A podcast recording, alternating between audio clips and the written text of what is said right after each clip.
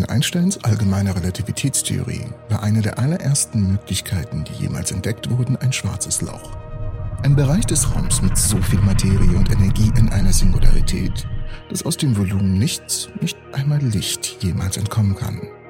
Die Kehrseite davon ist ein weißes Loch, aus dem Materie und Energie spontan austreten können.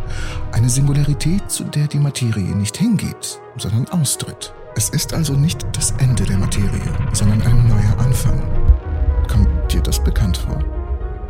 Schwarze Löcher sind durch viele verschiedene Beobachtungen nicht nur physikalisch real, sondern auch im gesamten Universum recht zahlreich vertreten.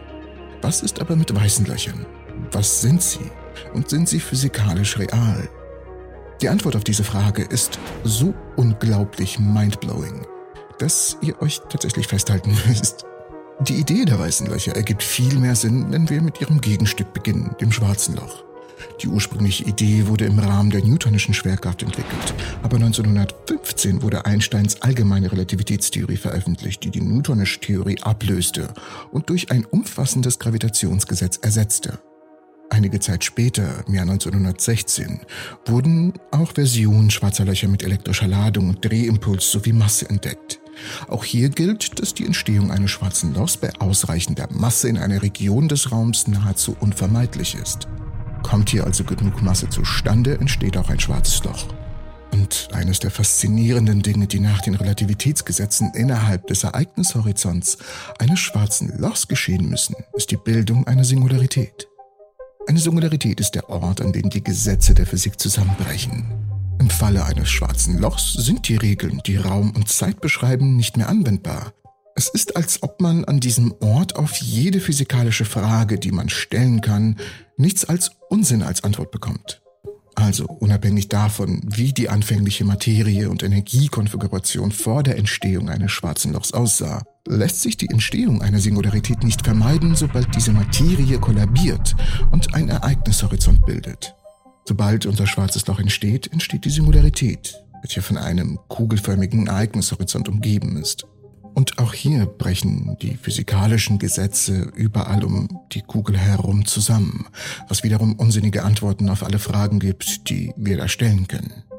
Obwohl sie selbst kein Licht aussenden, haben ihre Auswirkungen auf die Materie von binären Begleitsternen über einfallendes Gas und Material bis hin zu Photonen, die durch die Schwerkraft des schwarzen Lochs gebeugt und verzerrt werden, ihre Anwesenheit seit vielen Jahrzehnten offenbart gipfelten vor einiger Zeit in einer direkten Abbildung des Lichts, das um den Ereignishorizont eines schwarzen Lochs selbst gebogen wird.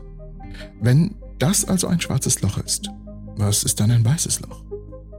Es gibt zwei Möglichkeiten, dies zu betrachten.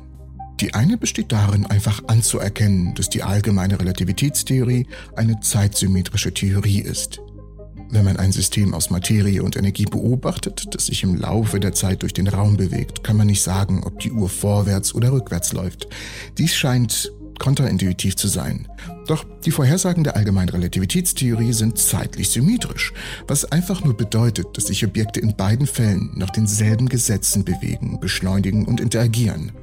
Um das visuell zu veranschaulichen, das heißt einfach nur, dass eine Gaswolke aus Materie, das sich in immer größere werdende Klumpen zusammenballt, aus denen schließlich dann Sterne entstehen. Sie gehorcht denselben Regeln wie eine Reihe expandierender Materieklumpen, die sich von ihrem Ausgangspunkt entfernen und zu einer größeren, flauschigen Gaswolke im Weltraum werden und Materie, die kollabiert, um einen Ereignishorizont und dann eine Singularität zu bilden, gehorcht denselben Regeln wie eine Singularität, aus der Materie und Energie sowie Zeit und Raum hervorgehen. Alle Prozesse im Universum folgen denselben Regeln. Die Betrachtung eines zeitumgekehrten schwarzen Lochs ist eine gute Vorstellung von einem weißen Loch. Eine andere Möglichkeit, sich ein weißes Loch vorzustellen, besteht nicht darin, den Zeitfall umzukehren, sondern vielmehr darin, sich vorzustellen, was passiert, wenn man den Raum als umkehrbar betrachtet. Also einen nach außen gestülpten Innenraum, wie man sich das wohl am besten vorstellt. Ich glaube, eine sphärische, gespiegelte Kugel kann da helfen. Würde man einen kugelförmigen Spiegel in den Raum stellen, könnte man darin ein Spiegelbild des gesamten Universums sehen. Nun, die Raumzeit innerhalb und außerhalb der Ereignishorizonte eines schwarzen Lochs verhält sich analog zu genau dieser Situation. Wenn man ein schwarzes Loch betrachtet, das nur durch eine Punktmasse definiert ist. Also ein Schwarzschild-schwarzes Loch, das keine Drehung, keine Ladung hat. Dann können wir für jeden Wert von Masse und Energie, den das schwarze Loch hat, auch einen bestimmten Radius für den Ereignishorizont des schwarzen Lochs definieren. Hier wird Radius mit einem großen R definiert. Es gibt viele verschiedene Einsichten darüber, wie sich der Raum in jeder beliebigen Entfernung vom schwarzen Loch verhält. Und diese Entfernung können wir mit einem kleinen r definieren. Dann gibt es auch nur drei Fälle, die möglich sind. Kleines r ist größer als das große R, womit wir uns außerhalb des Ereignishorizonts befinden. Und R ist gleich R, womit wir uns direkt am Ereignishorizont befinden. Und R ist kleiner als großes R, womit wir uns innerhalb des Ereignishorizonts befinden. Dies macht alles Sinn. Aber jetzt kommt der schwere Teil. Die Umkehrung des Raums.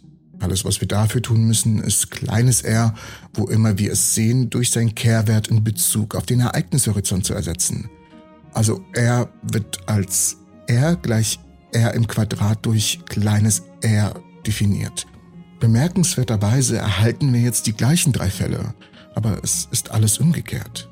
Das komische R wird größer als das R, was wir zuvor hatten, womit wir uns innerhalb des Ereignishorizonts befinden.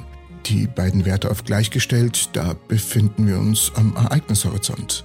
Und wenn das komische R kleiner ist als das große R, dann befinden wir uns außerhalb des Ereignishorizonts. Ich weiß, dass das komische R nicht das komische R heißt, aber so wird es ein bisschen leichter veranschaulicht. Obwohl dies nur die umgekehrten Bedingungen für ein schwarzes Loch sind sind die Gleichungen, die Raum und Zeit beschreiben, in beiden Fällen gleich. Wenn wir also so tun, als ob ein schwarzes Loch von innen nach außen gestülpt wird, sodass jeder Punkt innerhalb des Ereignishorizonts eines schwarzen Lochs, einschließlich seiner Singularität R gleich Null, nun ein Punkt außerhalb des Ereignishorizonts eines schwarzen Lochs entspricht, wo die Singularität nur überall R gleich unendlich liegt. Und umgekehrt erhalten wir das gleiche Verhalten. Der einzige Unterschied besteht darin, dass was draußen war jetzt drinnen ist und das was drinnen war jetzt draußen ist. Und somit erhalten wir ein weißes Loch. Eine der Fragen, die wir uns jetzt stellen können, ist folgende. Wenn etwas auf die andere Seite des Ereignishorizonts eines schwarzen Lochs übertritt, wohin geht es dann? Sicher, man kann sagen, es geht in die zentrale Singularität des schwarzen Lochs, aber das ist eine unbefriedigende Antwort. Vor allem, weil wir wissen, dass die Gesetze der Physik an dieser Singularität zusammenbrechen. Eine Möglichkeit, die oft in Betracht gezogen wird, ist allerdings, dass die Singularität nicht nur ein Punkt ist, an dem die Dinge hingehen, nachdem sie in einen Ereignishorizont gefallen sind, sondern dass sie auch ein Punkt sein könnten, aus dem Dinge hervorgehen. Anstatt einfach das Ende der Geschichte für die Materie zu sein, könnte sie stattdessen der Anfang einer neuen, anderen Geschichte sein. Mit anderen Worten, es ist völlig plausibel, dass es Ereignisse gibt, bei denen große Mengen an Materie und Energie in einem bestimmten Ort zu einer bestimmten Zeit entstehen, die ebenfalls einer Singularität zu entsprechen scheinen.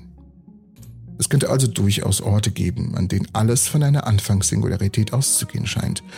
Und ich weiß, euch ist es ganz bestimmt nicht entgangen, weil ihr smart seid und hier Entropy-Zuschauer seid. Und den Physikern ist es auch nicht entgangen dass dies in vielerlei Hinsicht einem bemerkenswerten Ereignis zu entsprechen scheint. Ein Ereignis, das vor 13,8 Milliarden Jahren stattfand. Daraus ergibt sich die faszinierende Möglichkeit, dass es eine Verbindung zwischen schwarzen Löchern und der Entstehung eines neuen Universums gibt.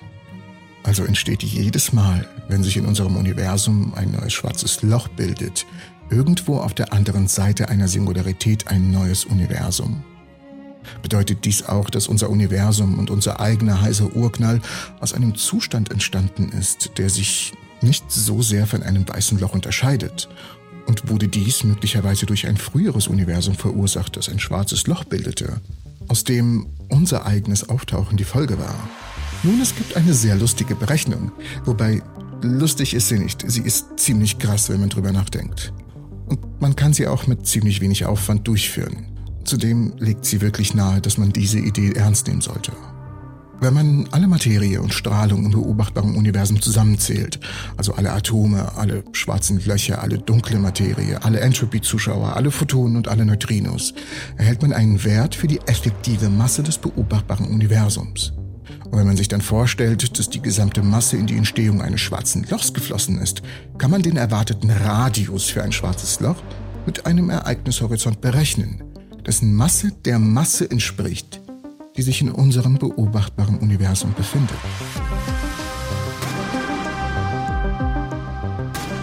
Die Antwort auf die Frage, wie groß wäre der Ereignishorizont eines schwarzen Lochs mit dem Masseäquivalent der gesamten Materie und Strahlung im beobachtbaren Universum, es wäre etwa 16,5 Milliarden Lichtjahre. Das ist etwa ein Drittel des tatsächlichen Radius zum Rand des beobachtbaren Universums. 46,1 Milliarden Lichtjahre. Und jetzt wird's interessant, denn wäre die dunkle Energie nicht vorhanden, hätten wir mehr normale Materie, dunkle Materie, Neutrinos und Photonen anstelle der dunklen Energie. Wären diese beiden Werte sogar gleich groß. Auch wenn wir keine Beweise für weiße Löcher in unserem Universum beobachten können, was wiederum Sinn macht, wenn wir bedenken, dass wir vielleicht aus einem schwarzen Loch entstanden sind, ist die Tatsache, dass es einen Urknall gab und dass wir schwarze Löcher in unserem Universum haben, durchaus mit der Idee vereinbar dass es am anderen Ende jedes schwarzen Lochs, das jemals entstanden ist, ein weißes Loch gibt. Ich hoffe wirklich, ihr konntet etwas aus der Episode mitnehmen. Es war eine Menge Arbeit und ein Abo würde mir da sehr helfen. Und natürlich ein Daumen nach oben hilft echt viel mehr, als ich selber zuerst angenommen habe. Ich würde mich da zumindest sehr freuen. Und wenn euch die Folge hier wirklich gefallen hat, empfehle ich euch unbedingt die Episode hier, wo ich auf die faszinierende Lehre der Atome eingehe. Ich bedanke mich fürs Zusehen und ich hoffe euch alle in der nächsten Episode der Entropy zu sehen.